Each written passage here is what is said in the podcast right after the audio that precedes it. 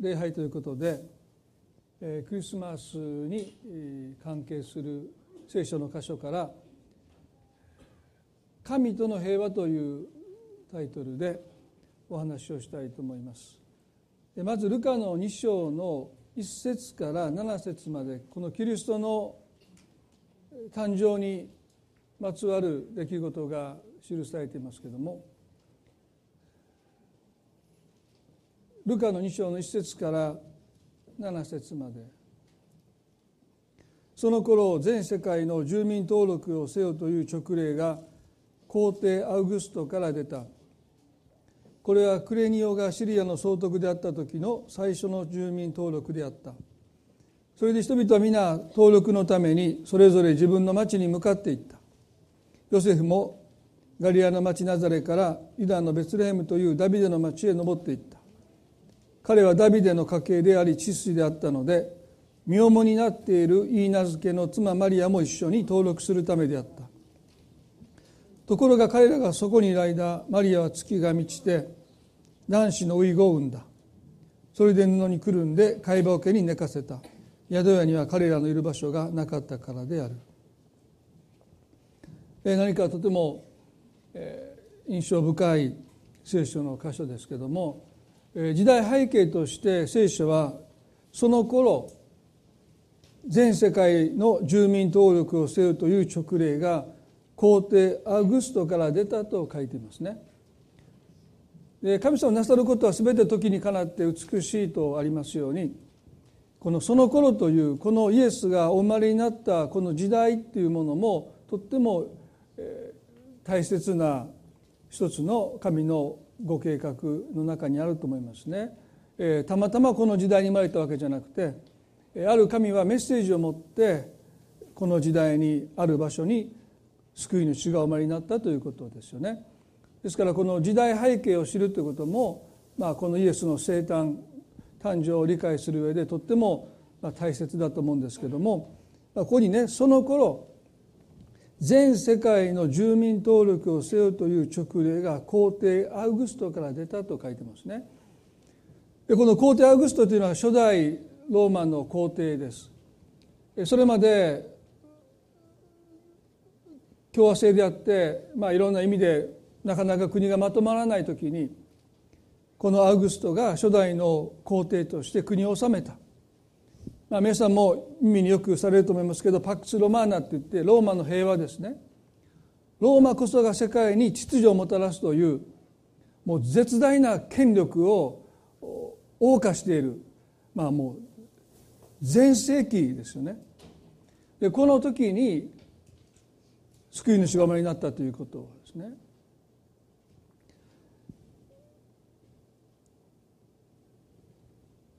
イザヤは9の6で救い主の誕生を予言しています。一人の緑緑子が私たちのために生まれる。一人の男の子が私たちに与えられる。主権はその方にありその名は不思議な助言者。力ある神永遠の父平和の君と呼ばれると。ユダヤ人たちは救い主が平和の君と呼ばれるということをですね。この預言者イザヤを通して教えられました。ですからこの方は平和をもたらすお方として来てくださるという望みを持っていたわけですね。でもちょうどその時代にこの皇帝アウグストが平和の君と呼ばれた時代でもありました。彼こそが世界に秩序をもたらす。もう至る所で争いがあった。でもローマが勢力を拡大してこの地に秩序をもたらすことによって地は平和を享受できる。このそういう夢を持っていた時代ですね。ですから人々にとって平和とは政治的な平和です。国と国とが戦争しない。これがもう平和だったんです。ですからユダヤ人たちだってこの預言者イザヤの平和の君なる救い主がお前になるということは違法人であるこのローマの支配から私たちを救ってくださる。そういう政治的な救世主が現れるということを期待したのはもうこれは時代的に仕方のないことですね。もう平和の君イコール政治的な解放者でしたそれは幼児の世界にあってもこのイスラエルの世界によっても同じですよねですからこの皇帝アウグストが平和の君と呼ばれてもうその権威の頂点にいた時に預言者イザヤが約束の言葉を語ったあの平和の君なるイエス・キリストがベツレヘムの家畜小屋にお生まれになったというとっても対照的な2人の人物がここに描かれていますね。聖書はこれを意図してしています。そして無名でベツレヘムの家畜小屋に生まれたイエスの誕生を2000年経って私たちはお祝いしています今一体ね皇帝アウグストの誕生日を祝う人が何人いるのかほとんどいないですよ。まあ、ある人がですねこのこの後ネロというあの残虐なキリスト教を迫害した皇帝が出るんですけど今ねアメリカの犬の名前だそうですねネロっていうのは。ですからベツレームに生まれた勝ち小に生まれたこのキリストという方が世界中で何十億の人が今今日その誕生をお祝いしているということはですね本当に一体この誕生と今日の間に起こったこの十字架の救いということがですねいかに大きな歴史的に大きなことであったのか。で今日は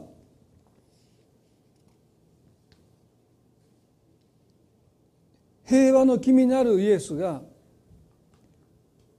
もたらしてくださった神との平和について皆さんとご一緒に考えていきたいと思いますね。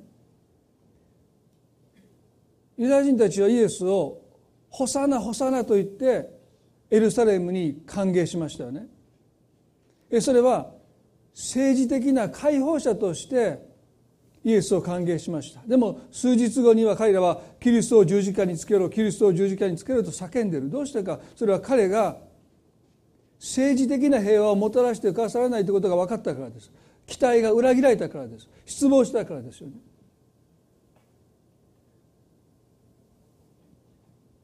平和の気になるキリストがもたらそうとした平和とはそれは神との平和です。でこの神との平和なくして人との平和はありませんし自分との自分との平和もありません。全ての平和の土台に源に神との平和があります。ここが揺らいでいるならばここに平和がないならば全ての平和は見せかけです。一時的です。表面的です。でも神との平和をいただくならば本物の平和を私たちは受け取ることができる人との平和に人との平和自分との平和においてもそれは見せかけではなくて本物の平和を私たちはいただくことができるでもそのためにはまず神との平和を受け取らなければ平和なんていうものは決して気づかれないんだということですよね。ローマンの5の1にこう書いてます。ですから信仰によって義と認められた私たちは私たちの主イエス・キリストによって神との平和を持っていますと書いてます。大切なことはね私たちの主イエス・キリストによってというこの「よって」という言葉。この方以外には私たちは神との平和を持つことができないと聖書は書いてます。そうは言ってもね皆さん世界の全ての宗教に当てはまることはその目的とするところは神と平和を持つことです。ですから呪術的な慣習というか行いの多くが神の怒りを鎮めるってことに目的が置かれてますね。まあ、お祓いをすることだったりあるいは地鎮祭もそうですよね。多くの人にとって神は怒ってるんです。あの東北の震災の時に有名な政治家が天罰だと言いましたね。今も罰が当たったって本気で言う人はいますよいっぱい。神は罰する神であって憤ってる神であってだからね触らぬ神にねたたりなしという言葉をねそれはどこか神様っていうのはあんまり関わらない方がいい。どっちかというと遠くにいていただいた方がいいんですよ。ですからこの方と交わるなんてことはもうこの言葉に逆行する生き方でしょ。だって触らぬ神にたたりないんですから逆に神様と交わってたらたたられるみたいなね。だからクリスチャンというのはもうこういうことわざに対して逆もうこうしてますよね。どこかで多くの人にとって神をどこかで祀ってるんですね。もうあまり関わりを持たないことの方がいいんだというその思いがなぜあるかというとそれは全ての人の中に在籍感があるから。だから世界中の文化の中にありとあらゆる宗教の中にみんなが口を合わせてそういうことを試みたわけじゃないんだけどどの宗教の中にも神の怒りを鎮めるというそのことが目的として全世界の全ての民族の宗教的なことの中に含まれているということはそれは全ての人が人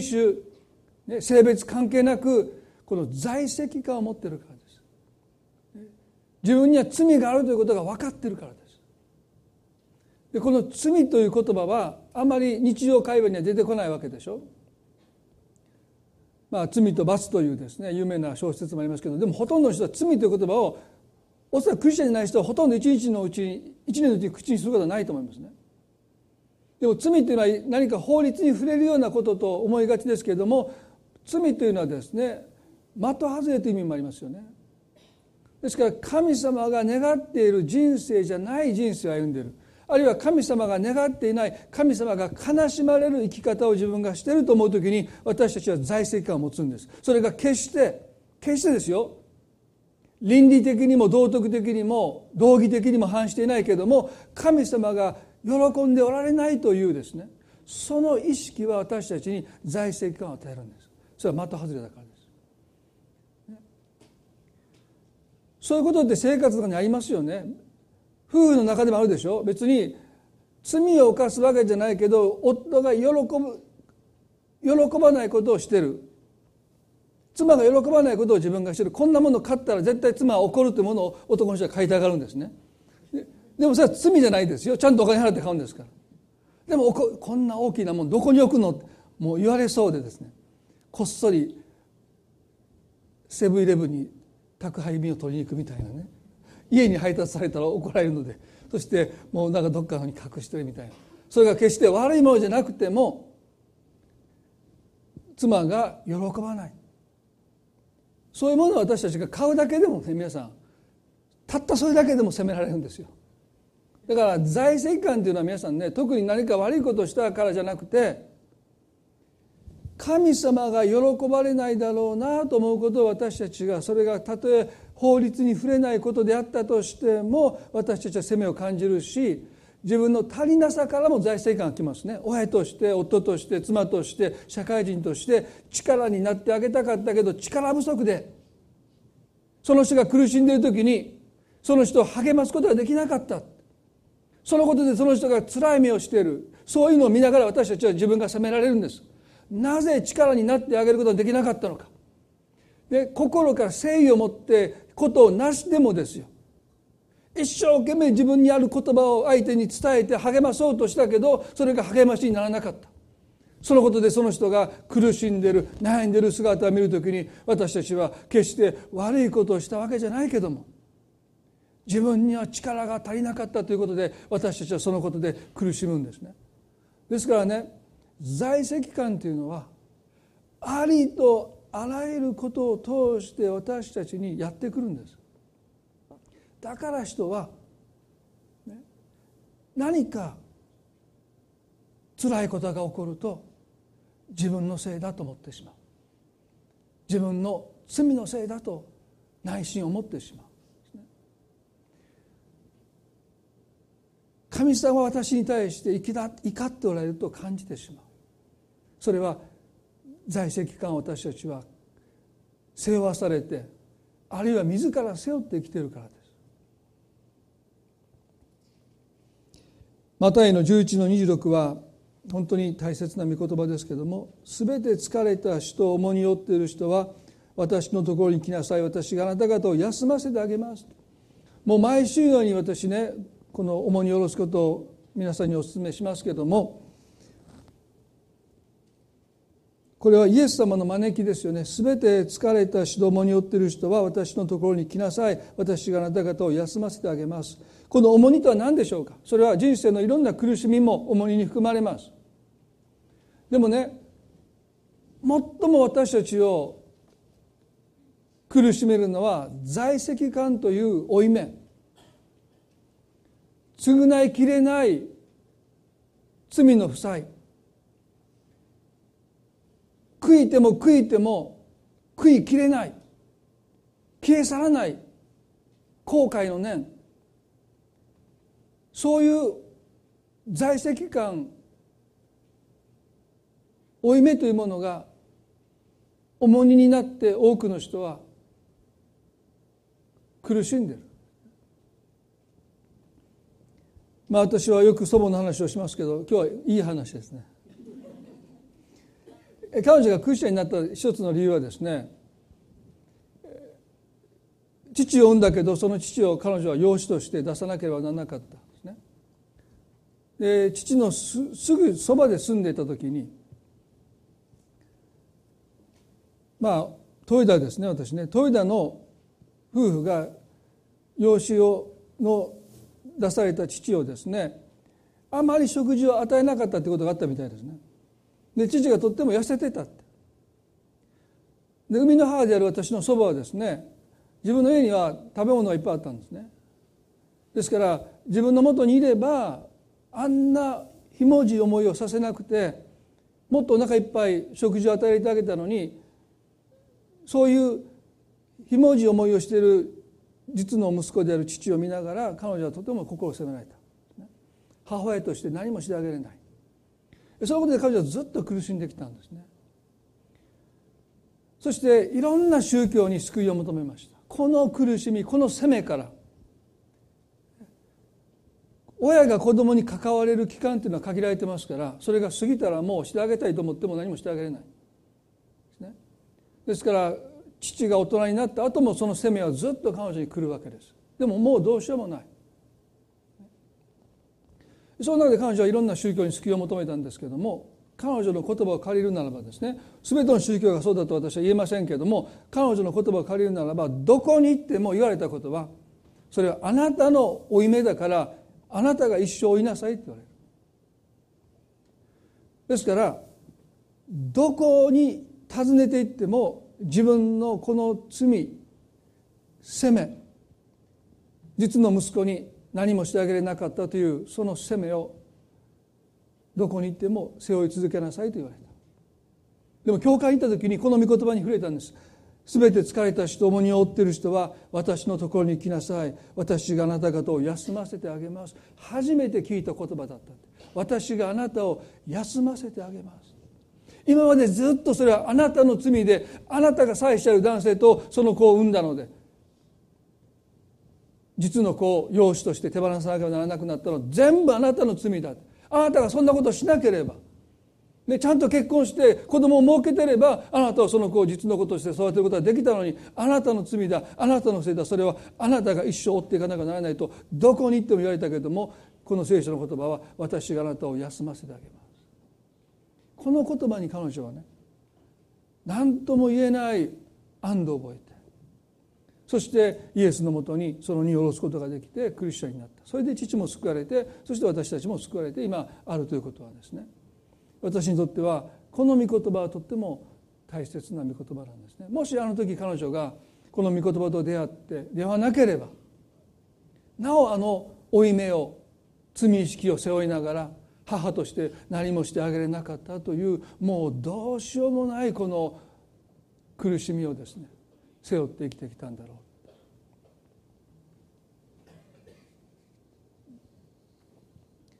人はこの解決できない負い目在籍感を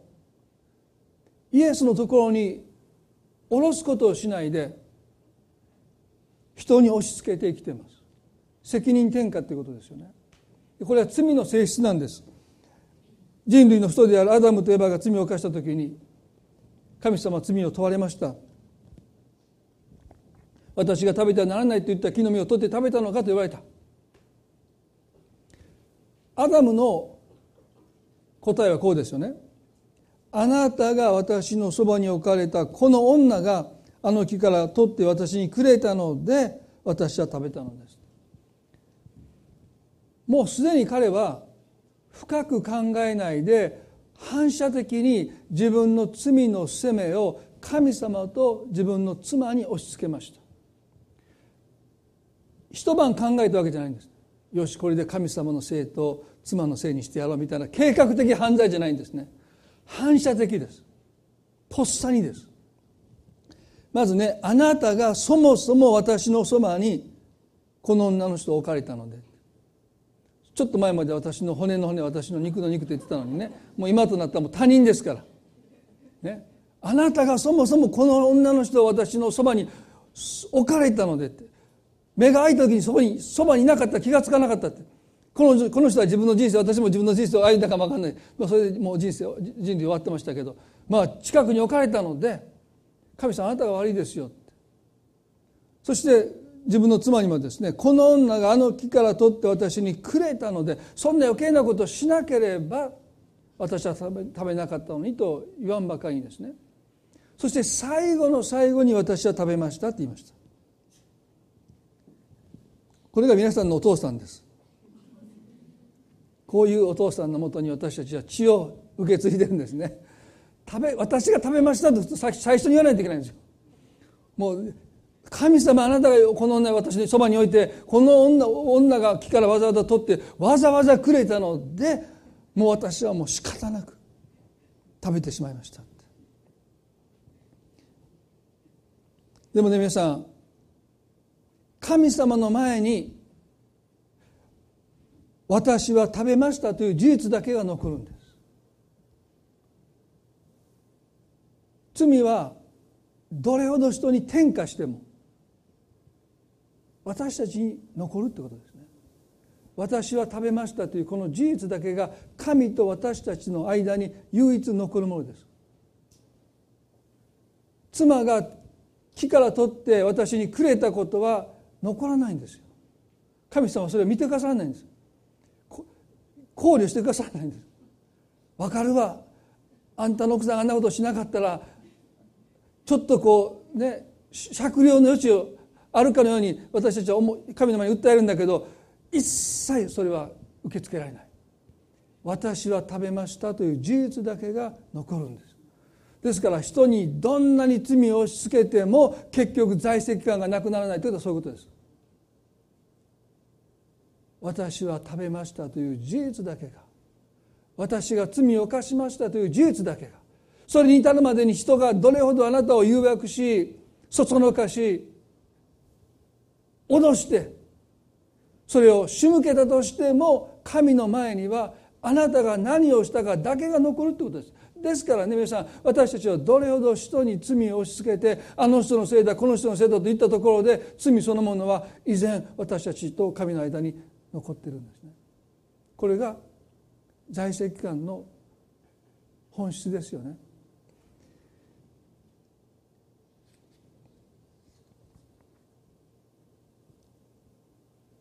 ヨハネの8章最後にこの会の現場の女性のことをですね最後取り上げてこの箇所から何回かお話をしていますけれどもとってもそのことを私たちに教える大切な箇所ですよね。ヨハネの8章の3節で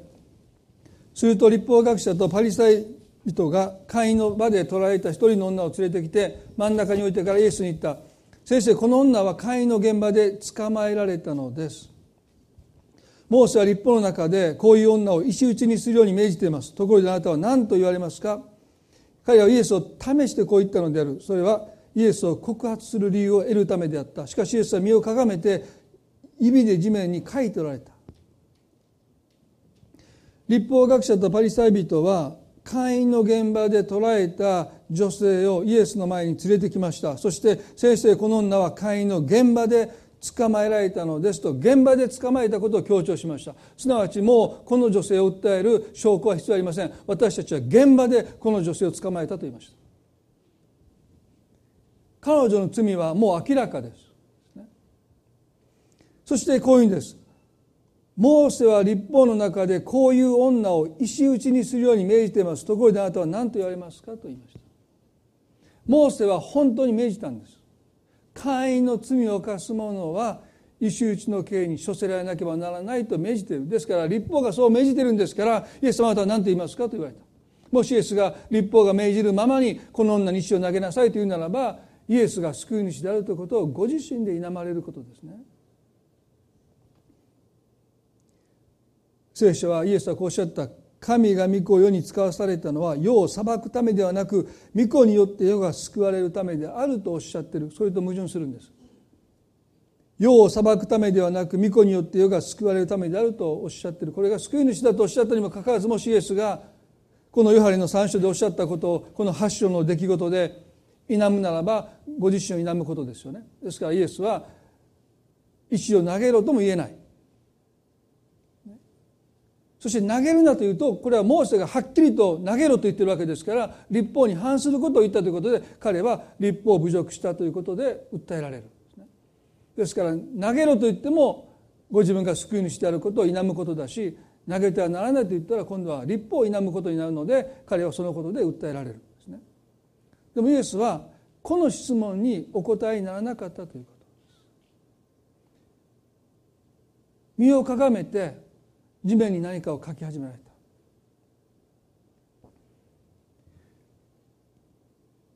皆さんここを私たちね本当に多くのことを教えられますよね。彼らはイエスを責めるためで訴え口実でしょ。イエスはいつもこういうことにさらされてるんです。人々はイエスを責めたかったんです。訴えたかったんです。でもその質問に彼は答えませんでした。はいって言っても訴えられるしいいえって言っても訴えられるんです。だから黙っておられた。皆さんに私たち時々このイエスから学ぶことがたくさんあるんじゃないかなと思うんです。私たちにもそういう声がいつもあるんです。で私たちはいちいちそういうことに答えていく必要がないのかもしれない。イエスはここで黙っておられた。ご自分の意見をおっしゃらなかった。そして地面に何かを書いておられた、まあ、ある人たちは、ね、何を書いていたのかということをいろいろ想像しますけど、まあ、それは何でもいいんですね。ドラえもんの絵を描いていたのか。もうそれは何でもいいんです。ここに多分そんな重要な意味がないと思いますからね。でも彼は必要にイエスに「あなたは何とおっしゃいますか?」と問い続けている。何としてでもイエス様を窮地に追いやろうとしてる。でも彼らは自分たちが窮地に陥っていることを知らないでいるんですね。ますますイエスを追い詰めてる追い詰めてるつもりで自分たちが追い詰められている。神の御手にある人生はそういう人生ですよ。だから皆さんが窮地に追い詰められたと感じる時に実はあなたを訴えている人が窮地に追い詰められてるんだということを知るべきですよね。イエスは身を起こされたそしてこうおっしゃった。あなた方のうちで罪のない者が最初に彼女に石を投げなさいとおっしゃった。有名な言葉ですね。あなた方のうちで罪のない者が最初に彼女に石を投げなさい。そしてイエスはもう一度身をかがめて地面に書かれた。彼らはそれを聞くと年長者たちから初めて一人一人出て行きイエスが一人残された女はそのままそこにいたと書いています。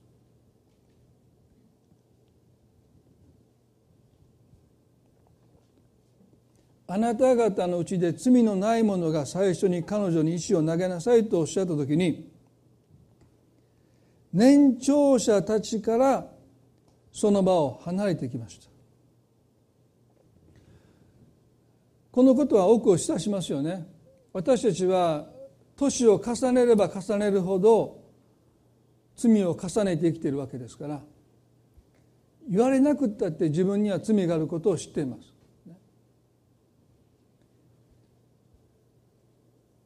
そしてイエスの言葉を聞いた年長者たちは自分の罪を棚に上げておいてこの女性に石を投げることに心を責められて彼らは石を手放してその場を離れていった。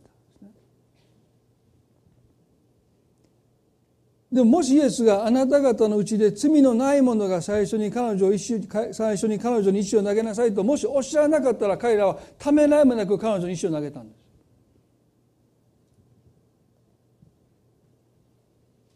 なぜ自分の罪は棚に上げておきながらためらいもなく彼女に石を投げることができたのそれは多くの人が自分の罪から来る在籍感をどこかで下ろしたいと願っている。その下ろし方は誰かを責めることによってです。彼女に石を投げつけることで彼らは自分の罪から来る責めから逃れようとした。だからためらいもなく彼女に石を投げることができるんです。それほど多くの人は自分の罪から来る重荷に疲れてる。そこから解放されたいと願ってる。ですからためらうことなく自分の罪を彼女に押し付けて「お前のせいだお前のせいだ」と言って彼らは彼女に石を投げつけてでもね皆さん人々が彼女に石を投げつけたところで罪在籍感が負い目がなくなることはありません。それは神と私たちの間にある事実として私たちが犯した罪が残るからですね。どんなに渾身の力を込めて怒りを込めて彼女に石を投げつけたところで彼女の死は彼らの心から在籍感負い目を拭い去ってくれることはできません。一時的には彼らはですね自分の責めから人を責めることによって自分の責めから逃れたような気持ちになります。でもやがてまた一人になると責めを感じていく。そういうことの繰り返しです。少し前にイランで3人の若者が拉致されたことを前にも皆さんにお話ししましたよね。日本政府が交渉してこの被害者は釈放されました。でこの時に日本の政治家がきついようだけども自己責任という言葉を使ったんですね。するとその発言がもうニュースになってこの3人が帰国した時にはですねもう大バッシングですね。自己責任で危険な国に行って捕まってなんで俺たちの税金お前たちを解放するために払うんだって言ってもう多くの人がもうニュースももう雑誌ももうバッシングの話ですよね。私それも前にもメッセージ言いましたけどもものすごく違和感を感じましたね。まあもちろん私たちの税金が使われたんだけどもあなたの税金のいくらが使われたのかってもうその人を救出するために使われた私たちの税金はおそらく1円もならないでしょ。割合から言うと。何銭もいかないかも分かんないですね。そんな税金使われたかって言って人の命が助かってバッシングしてねもう無駄な税金がもう至る所で使われてるけど何とも言わない人たちがですねこの3人に向けてもう大バッシングしてこの中の何一人の女性は多分精神的にその後随分苦しんだということも後の報道で知りましたね。なぜそんなことが起こるんでしょう？なぜバッシングが起こるんでしょう？なぜ炎上がインターネットの世界で起こるのかそれはこの2000年前のこの村人が意思を手に彼女を取り囲んだと全く同じですね。自分の罪の負い目を下ろすために誰かに石を投げたいんです。そのことで少し自分が責められることから逃れれるからですね。ですからもうそんなことを繰り返して繰り返して人を見つけてその人を非難してみんなで悪口を言ってその人を裁いたところで私たちの罪は依然神との間に残り続けるんだということですよね。だからイエスはね私のところに来なさいと招かれた。この招きに私たちは応答していく以外に皆さん私たちはこの重荷をずっと背負って生きていかなければならないと。ここでねあなた方のうちで罪のない者が最初に彼女に石を投げなさいとおっしゃった時に年長の者から一人出て行きイエスが一人残された女をそのままそこにいてと書いてます。なんと幸いの女性でしょうか。ある意味で彼女はイエスの招きに応答したんです。そこにいることで。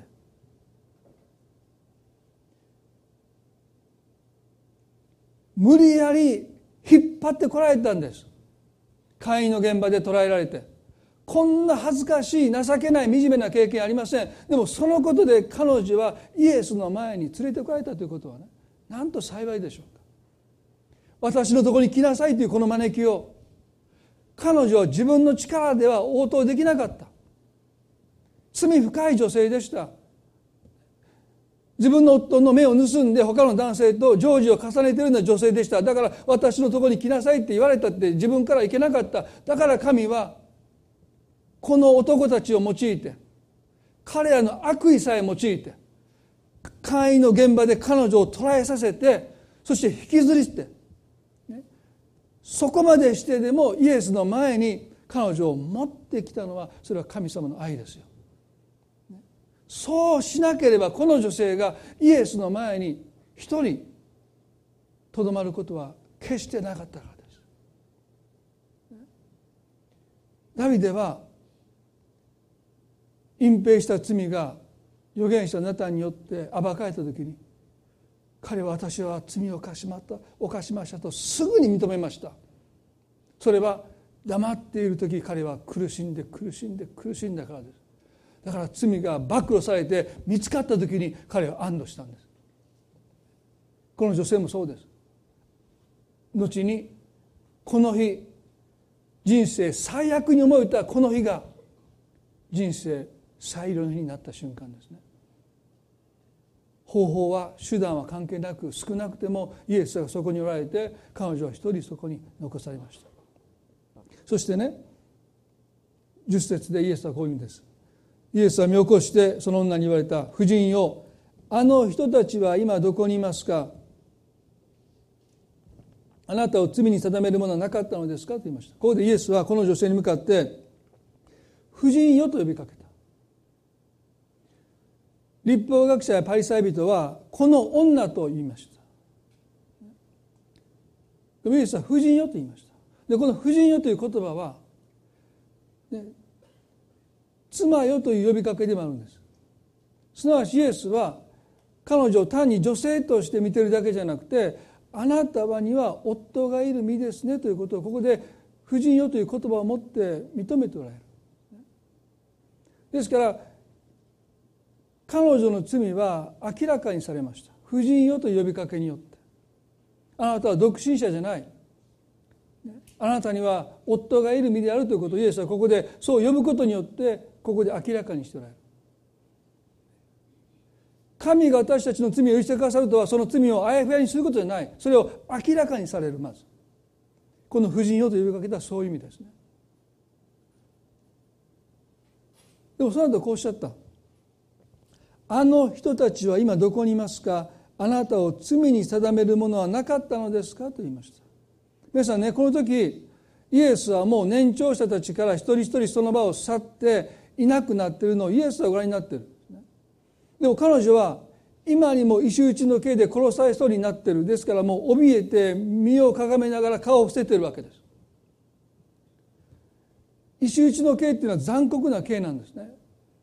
汚れたものに直接触れることを彼らは嫌ったので拳台の石を手に持ってくぼみのあるところにその人を立たせてみんながそれを囲んで上から下に向けて石を投げます。もし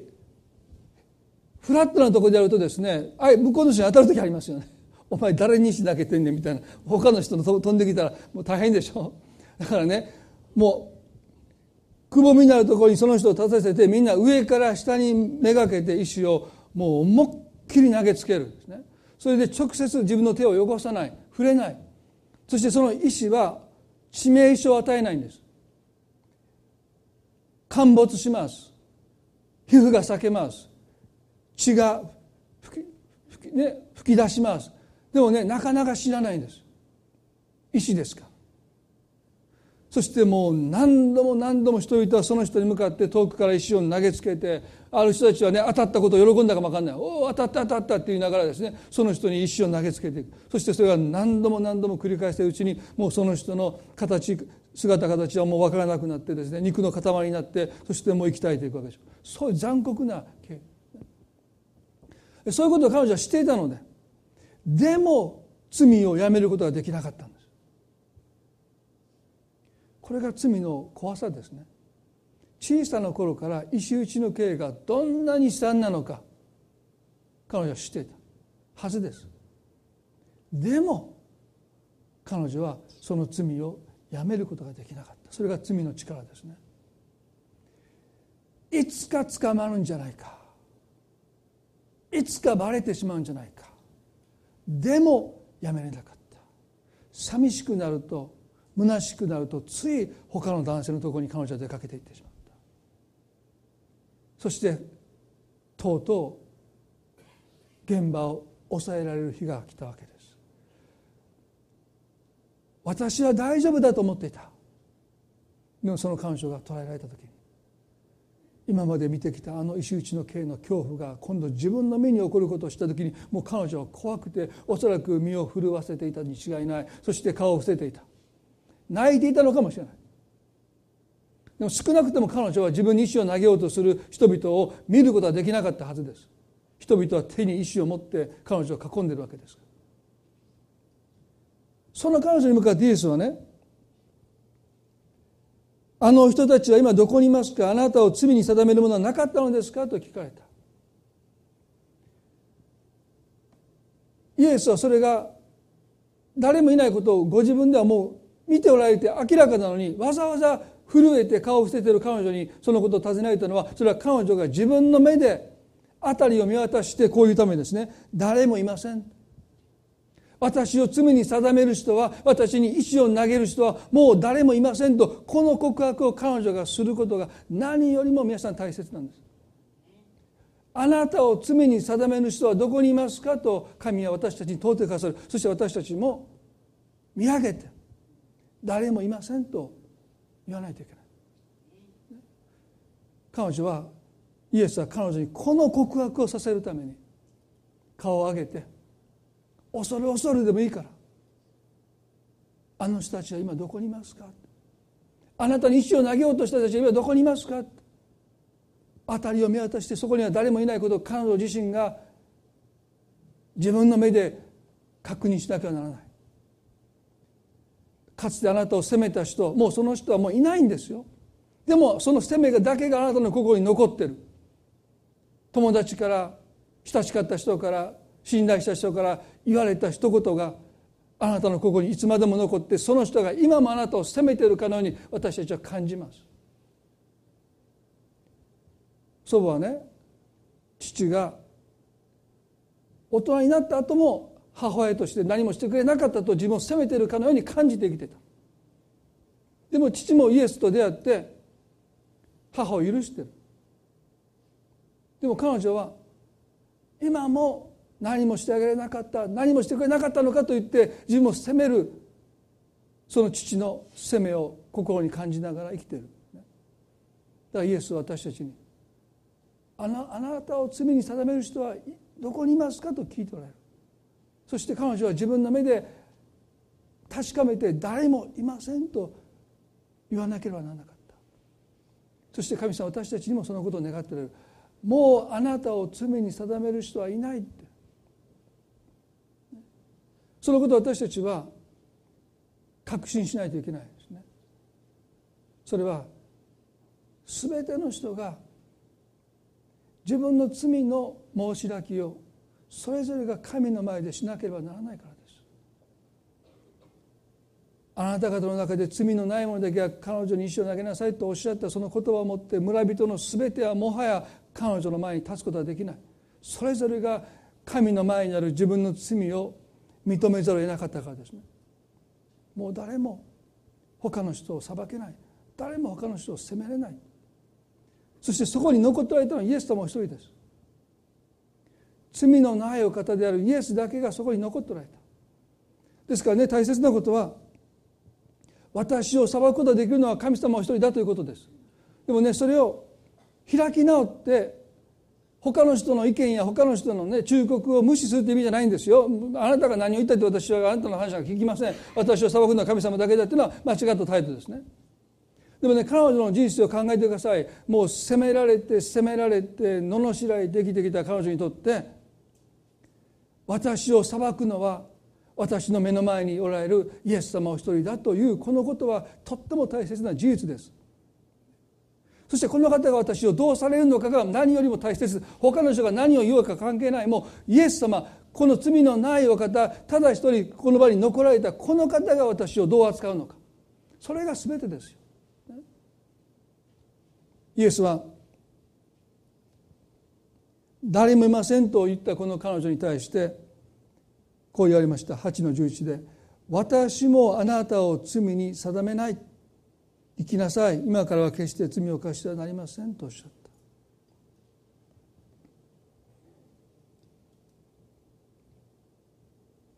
私もあなたを罪に定めないとおっしゃった。皆さんたった一人裁きの座に残ることができたのは罪のないイエス様一人ですね。そして罪のないイエスだけが手に石を持って彼女に石を投げつけることができた方です。でもこの方はこう言いました。私はあなたを罪に定めない。この罪に定めないというカタクリノというギリシャ語はですね罪とあなたを私は一緒にしないという意味なんです。多くの人はねある問題を犯すと一生言われます。あああのことをした人ですね。あああのもう脱税したあの政治家です。私でそうでしょ。ちっちゃい頃に何かね大きな失敗したら卒業するまで言われますよ。あうんこ踏んだ豊田君ですねとかそれはいらんってそのうんこ踏んだってとかいらないから豊田君で呼んでほしいけどもうそれはやってしまったらもう終わりなんです卒業するまで。まあ私はそう言われてないんですけどそういうこと言われてた他の友達がいたけどその友達のこと名前こで言うわけにいきませんのであえて言いますけどね。もう代名詞のようにうんこを踏んだことがイコールトイレになってしまう。これはまだ笑いましていいですよ。でももう私たち社会では一つ過ちを犯せばもうもうそれはもうあなたとその罪は一緒になってしまう。でもイエスはね私はあなたを罪に定めないって言ったのは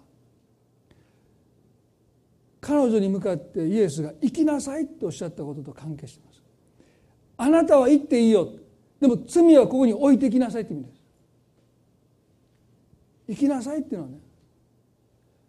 あなたはもう行っていいけど会員の罪はここに置いていきなさいって意味です。神はいつもあなたと罪を切り離して扱ってくださる。それが皆さん許しなんです。もう生きなさい。でも罪はここに置いてきなさい。どうしてか。それはこの方が背負うからです。この方が会員を犯した女としての責めを罪のないイエス様が背負って十字架で死ぬためですね。だからイエスは私たちに言ってくださるんです。あなたはもう生きなさいでも罪は置いてきなさい。私に置いてきなさい。疲れた人重荷を負った人は私のところに来なさい。私があなた方を休ませてあげます。この休みとは何でしょうか？それはあなたが罪をこの方に置いていけるからです。全部自分で犯した罪なんです。会員の女性は強いられてではなくて自分から選んでその罪を犯し続けてきたその罪ですらイエスはここに置いてきなさいと言って彼女だけを去らせます。そしてその罪をイエスはご自分が背負って十字架の上で罪のないお方なのに罪あるものとして死んでいってくださった。で前にもこの箇所でお話をしましたけどもね私このことをねいつもこういうふうにいつも考えるんです。一人残ったイエス様は石を投げることができる唯一の方です。そして彼女を行かせてしまったら誰に石を投げるんですか？ご自身に向けてこの方は石を投げられるんですね。本来はイエスが彼女に石を投げるべきです。でも彼女を去らせてしまいました。この場にはイエスお一人が残ります。すなわち石を投げることのできるイエスが彼女を去らせて身代わりとなってくださったことによって自分で自分に向けて石を投げていくというのが十字架です。手を石を開ってその石を顔に向けて投げつけます。皮膚は裂けます。血は出ます。それでもイエスはやめないでご自分に向けて石を投げ続けていかれるんですね。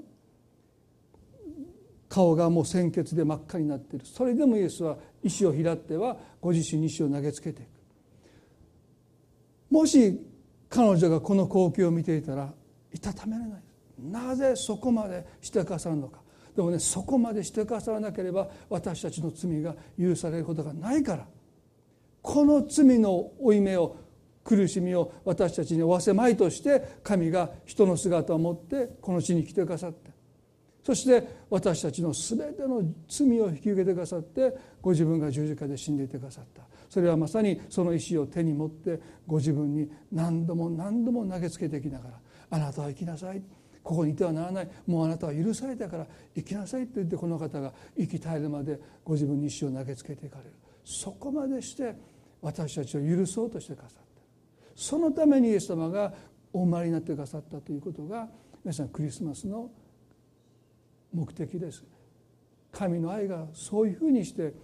私たちに示された。そしてこの大きな犠牲によって私たちの罪は許されて私たちは神との平和を持っているんだ。そのことを私たちは今日もう一度心に覚えていきたい。聖書の箇所もう一箇所同じ箇所を見たと思いますけれどもですから信仰によってローマンの5章の一節ですね。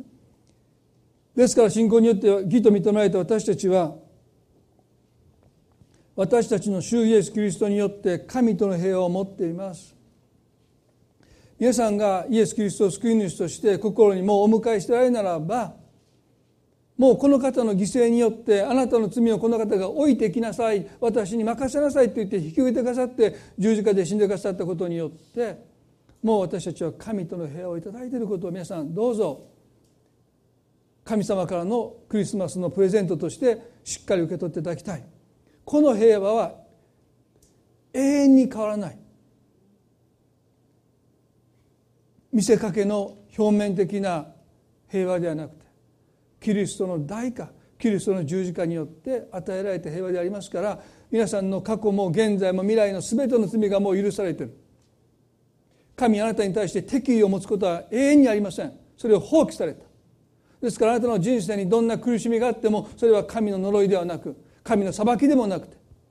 それは神があなたを祝福されるための試練としてあの女性が会員の現場で捉えられたことが彼女にとっては最悪の出来事に思えたけれども後になってそれは彼女の人生にとって最良の日でした。あの経験がなければこの私が神の前に連れて行かれることはなかったしこの方によって私はあなたに私はあなたを罪に定めないというこの許しをいただくこともなかった。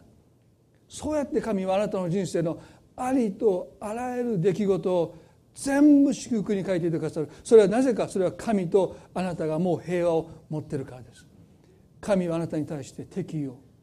悪意を向けることは永遠にありません。それは十字架によって神の怒りは完全に破棄されたからです。この救いを皆さん私たちは頂いてこの人生を生きることは何と幸いでしょうか。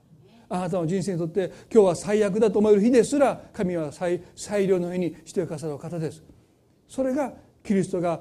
人の姿を持ってお生まれになってくださった目的で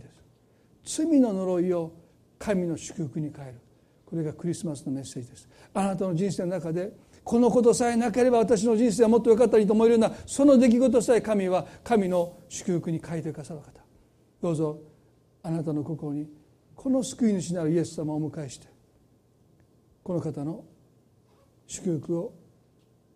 十字架の許しを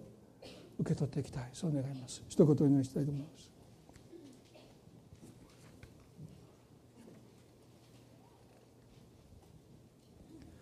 どうぞ目を閉じたまま。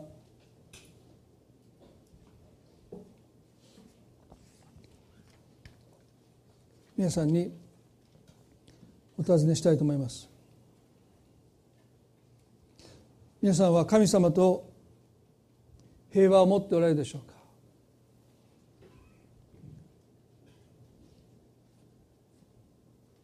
在籍感という心の重荷を下ろせないで人を責めたり自分を責め続けていることはないでしょうか。あなたがどれだけ人を責めてもあるいは自分を責めても罪の重荷は在籍感は負い目は消えることはありません。何年経ってもあなたが受けた責めの言葉は今もあなたを責め続けています。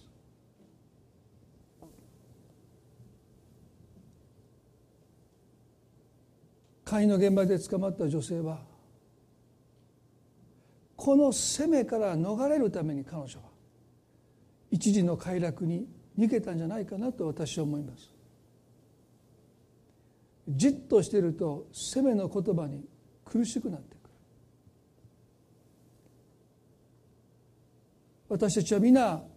一人の例外もなく神の前に罪を犯しながら生きてます。そしてそれがどのような経過で犯されたとしてもやっぱりあなたが罪を犯したという事実は変わらない。私が罪を犯したという事実は変わらない。だからイエスはあなたを招いてるんです。私のところに来なさい。今日この礼拝にどんな方法で来られたのか私は分かりません。あの日会員の現場で捕まった女性がイエスの前に引きずり出されたのは彼女の意図したことではありません。それどころか一番願わなかったことです。でも結果として彼女はイエスの前に連れてこられて夫人よ私はあなたを罪に定めない生きなさいという言葉を神様の許しの宣言を聞くことになりました。彼女はイエス様の前で生まれて初めて罪の責めを下ろすことができたんです。それはこの方だけがそれを受け止めることができるからです。引き受けてくださるからです。本当に引き受けてくださるからです。本当にあなたの心から罪の責めがなくなるんです。それはイエス様がもうすでに十字架で死んでくださった事実があるからです。人はあなたの責めを聞くかもわからない。でもあなたの心からその責めを取り去ることはできません。でもイエス様はもうすでに十字架の上で死んでくださったこの事実こそがいつでもあなたの心からどんな責めも引き受けてくださることが生きなさいとおっしゃってくださる。罪許されたものとして生きていきなさいって。解放してくださる方です。そしてこの方があなたの全ての罪を引き受けてくださって。十字架の上で死んでくださった。今日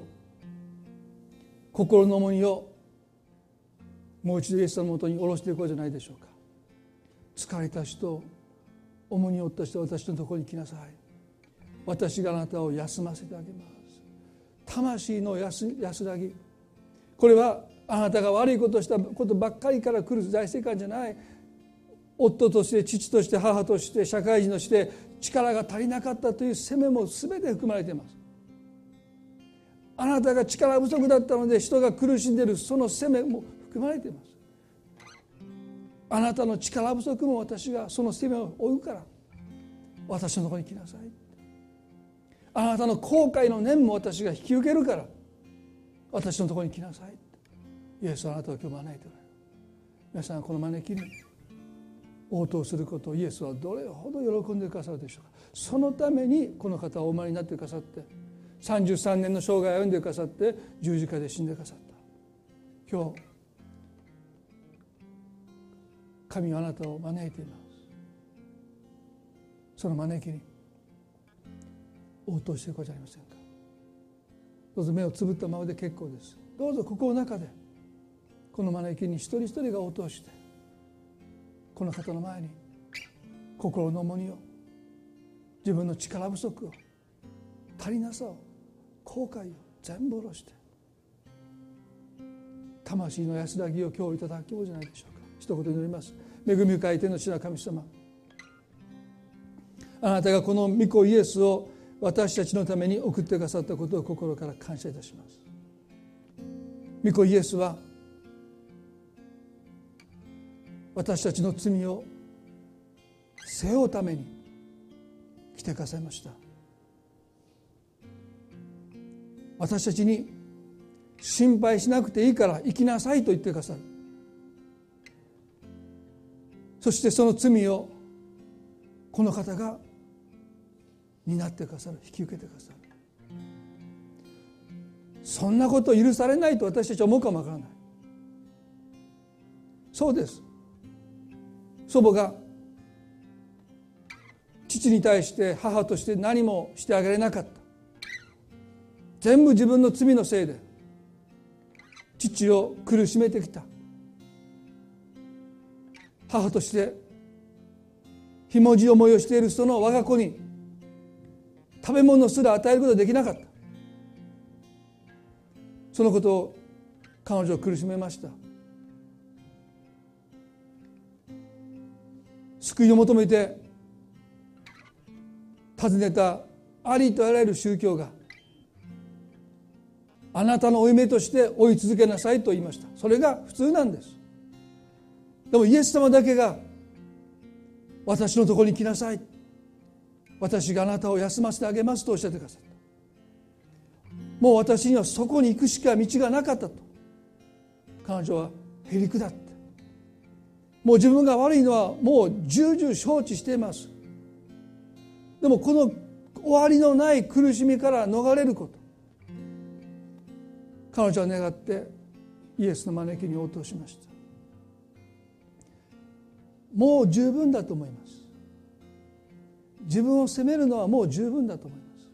人を責めるのももう十分だと思います。イエスはあなたを招いてる。私のところに来なさい。私があなたを休ませてあげる。神様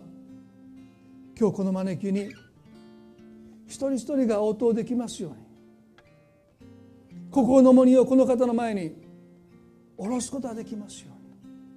そのためにイエス様が来てくださったんですか？ら主をどうぞ。躊躇せず。あなたの前に。この罪の重荷在籍感負い目を下ろして。許されて生きることができますように。もうあなたを責める人は誰もいません。それはイエス様の手にはもう意志は握られていない。もしこの方があなたに石を投げないとするならば一体誰があなたに石を投げることができるでしょうか？誰一人としてあなたにもう石を投げることのできる人はいません。もし投げることができるとするならばその石をイエス様が受け止めてください。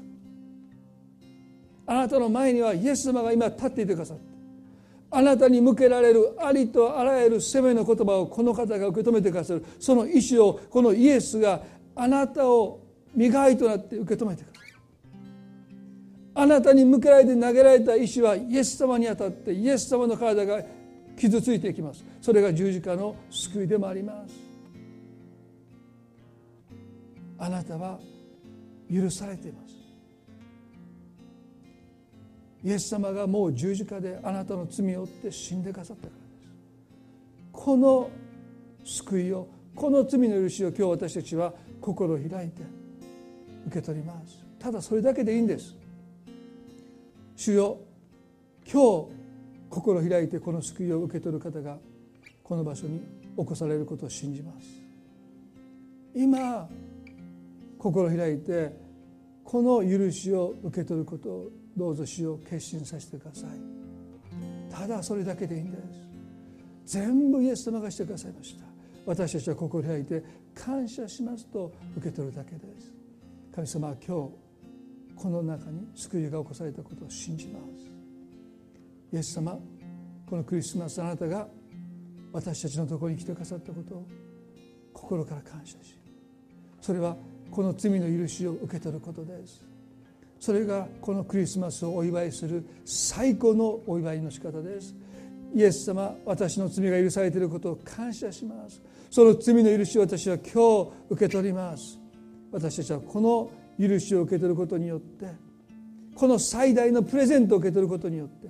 イエス様の誕生を心からお祝いします。神様あなたが今一人一人の心に語りかけてくださっていることを覚えて感謝いたします。主よあなたの愛を感謝しイエス様の皆によってこの祈りを見舞いにお捧げいたします。アメン。それではどうぞ皆さん立ち上がっていただいて賛美を捧げたいと思います。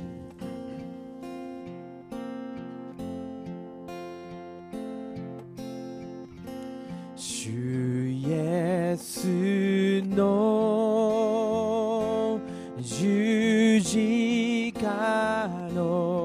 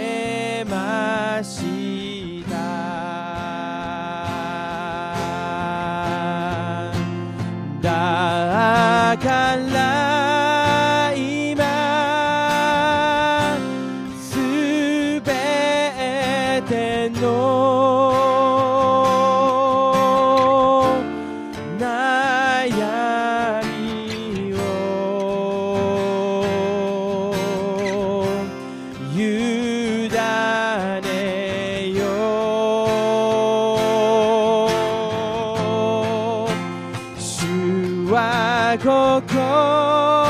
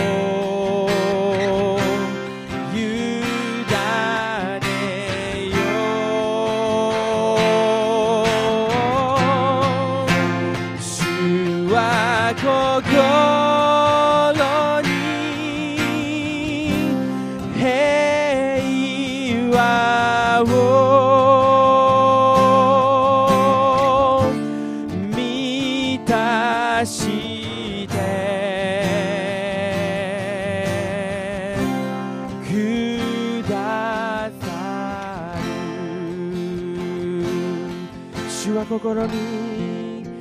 主は心